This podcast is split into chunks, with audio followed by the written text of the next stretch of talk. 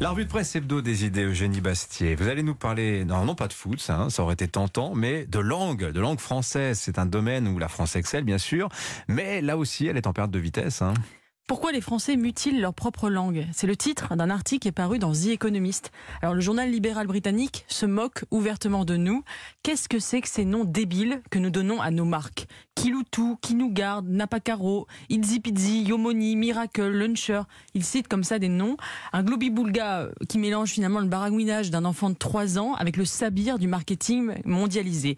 Euh, Jean-Pierre Robin, dans le Figaro, commentant cet article, parle d'un grand remplacement linguistique. Mais ce n'est pas le seul euh, mal auquel est confrontée la langue française. Elle souffre aussi du wokisme. Un exemple récent que je vous donne. Le Haut Conseil à l'égalité entre les femmes et les hommes, un organe du gouvernement rattaché au ministère de l'Intérieur a sorti un guide pour une communication publique sans stéréotype de sexe. Alors, il préconise l'usage de la langue inclusive à l'oral comme à l'écrit. Moi, je croyais que c'était interdit depuis Édouard Philippe, mais visiblement non. Euh, il préconise donc l'injonction à utiliser le point médian quand c'est nécessaire, mais aussi il recommande de dire plutôt que les étudiants le monde étudiant, plutôt que de parler des hommes et des femmes, il faut dire les êtres humains, et plutôt que le père et la mère, les parents. Je n'invente rien, allez vérifier sur leur site. On est vraiment content que nos impôts servent à cela. Alors qu'en est-il, euh, Eugénie, du franglais? Est-ce que ce n'est pas la principale menace qui pèse sur la langue française?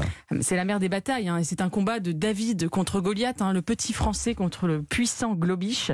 C'est celui que mène le jury de la carpette anglaise, euh, auquel j'ai l'honneur de participer. Chaque année, ce prix récompense une institution ou une personnalité qui s'est particulièrement compromise avec le franglais. Cette année, par exemple, la SNCF avait été nominée. Pourquoi? Parce qu'elle a appelé son application de réservation des trains SNCF Connect. Pourquoi On ne sait pas, c'est réservé, c'est pour les Français, mais bon, par soumission, par chic, on a mis Connect.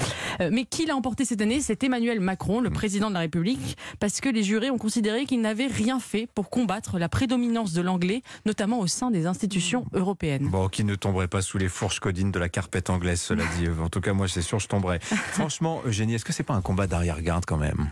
Écoutez, non, je crois pas. C'est pas un combat de vieux réac. La langue est décisive dans notre rapport au monde. C'est un outil de souveraineté. Et d'ailleurs, c'est un combat qui réunit aussi bien la droite que la gauche. La preuve, le Monde diplomatique, un excellent journal de gauche radicale, ça existe, hein, vous voyez ma largesse d'esprit, consacre un numéro de son supplément Manière de voir sur les langues et leur pouvoir.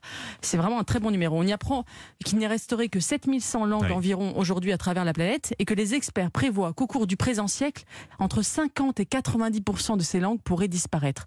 Voilà une biodiversité que peu d'écologistes s'emploient à défendre. Pourtant, on le sait depuis la tour de Babel, la diversité linguistique fonde l'humanité. Ce prodigieux patrimoine doit être préservé, sous peine de se retrouver dans un monde monochrome. Vous dites linguistique, vous, c'est marrant ça, mais vous avez sans doute raison. Moi, j'ai toujours dit linguistique, mais sans doute me trompais-je. Ouais, vous, êtes, vous, parlez, vous, parlez, anglais en fait. Ah, voilà, c'est ça. linguistique, c'est ça. Linguistique.